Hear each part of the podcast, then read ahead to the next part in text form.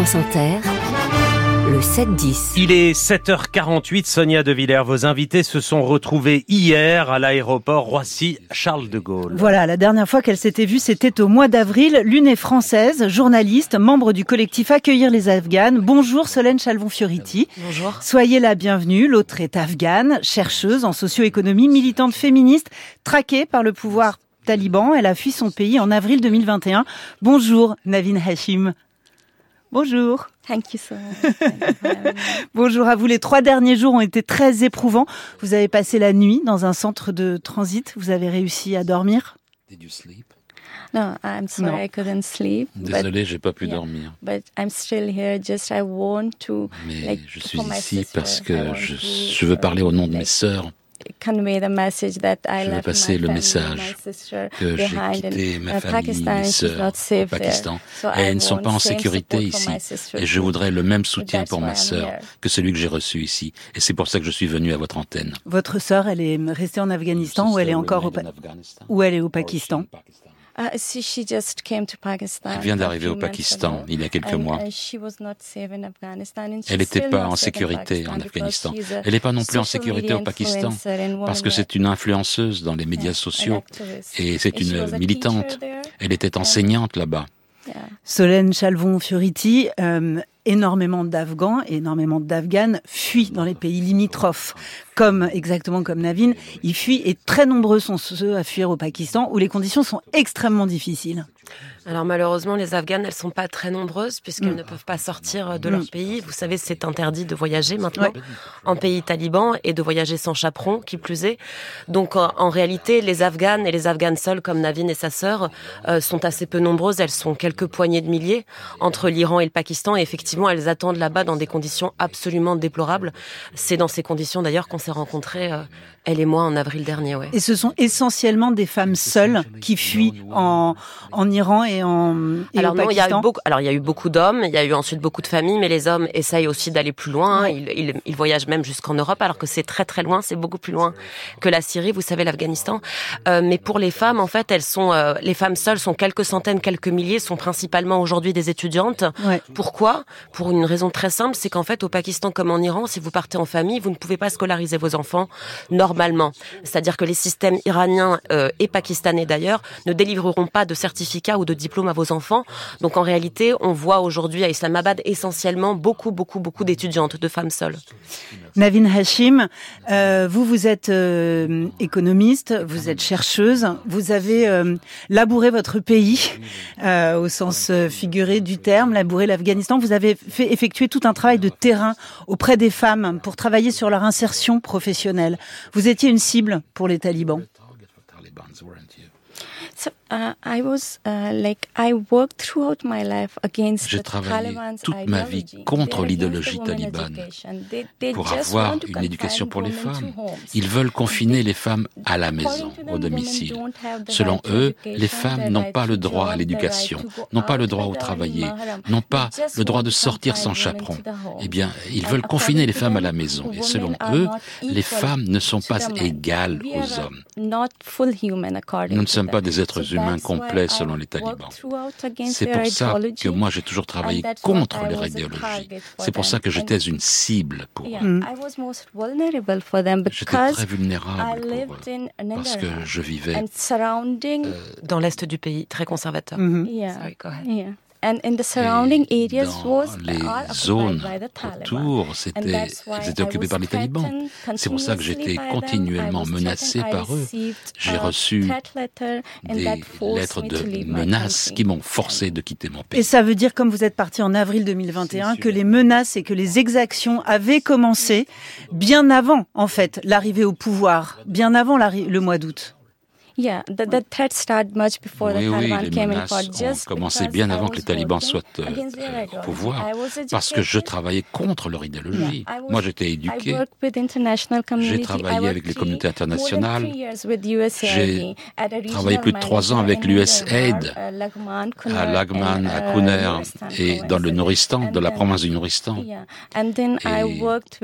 J'ai travaillé avec le gouvernement et ça m'a exposé. Évidemment.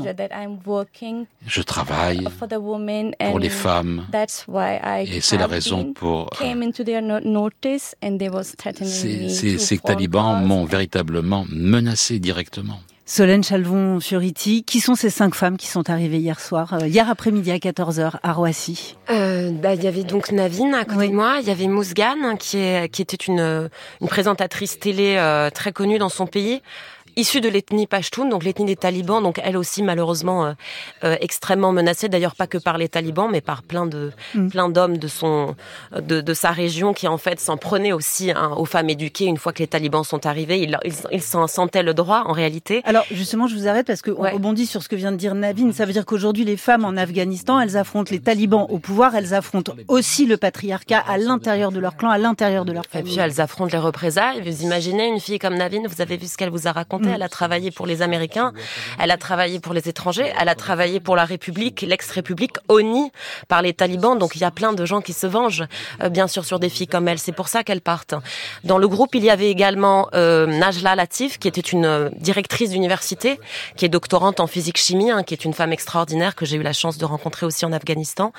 Il y a euh, Zakia, qui travaillait dans un beauty salon, dans un salon de beauté, le Nil Saloon, qui était un, une sorte de salon de beauté euh, vraiment plus, plus, plus, qui accueillait les, les Kim Kardashian euh, de l'époque. Et là aussi un mot pour dire que les salons de beauté ont été fermés au mois de juillet et que, et que ça c'est un fléau, c'est un drame en réalité bah, pour les femmes parce que c'est des, des, dizaines de milliers en fait d'emplois qui sont perdus. Et puis euh, Zakia, c'est intéressant d'ailleurs ce qu'elle disait hier. On lui a dit, un des journalistes qui était là à l'aéroport lui a dit, mais qu'est-ce que tu veux faire toi ici? Et très naturellement, elle a dit, ben moi je vais, je vais voir comment on coiffe ici, je vais monter mon salon et ensuite je vais repartir en Afghanistan euh, quand ils seront partis parce que les filles, elles seront plus coiffées, elles seront plus faire des balayages. C'est-à-dire qu'il y a l'idée, je pense que euh, Navine dirait la même chose, il y a vraiment l'idée pour elles. C'est pour ça que c'est aussi important d'accueillir cette génération éduquée. C'est parce que on participe en fait en faisant ça à régénérer cette élite afghane, à régénérer ces savoirs qui se perdent complètement en Afghanistan. Toutes les filles qui sont bac plus 7, bac plus 8, bac plus 9 et qui sont enfermées chez elles, qu'est-ce qu'on en fait de ce savoir? Toutes les filles de plus de 12 ans. Voilà, toutes ces filles de plus de 12 ans, bien sûr, qu'on a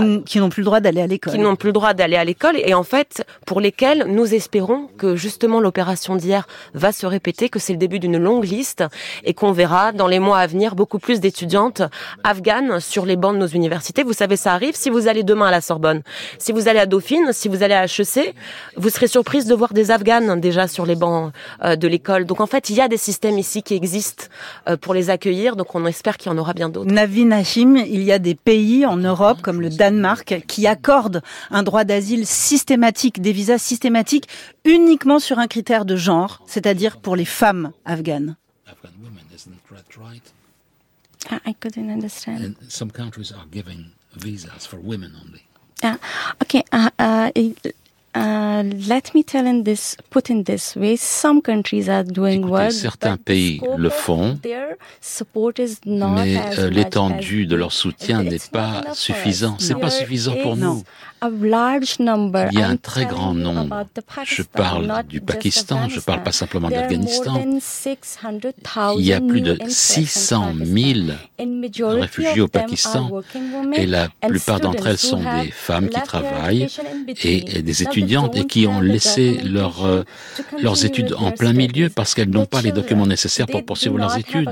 Les enfants n'ont pas accès aux écoles et il n'y a aucun autre système pour les soutenir. L'Iran ne peut rien faire.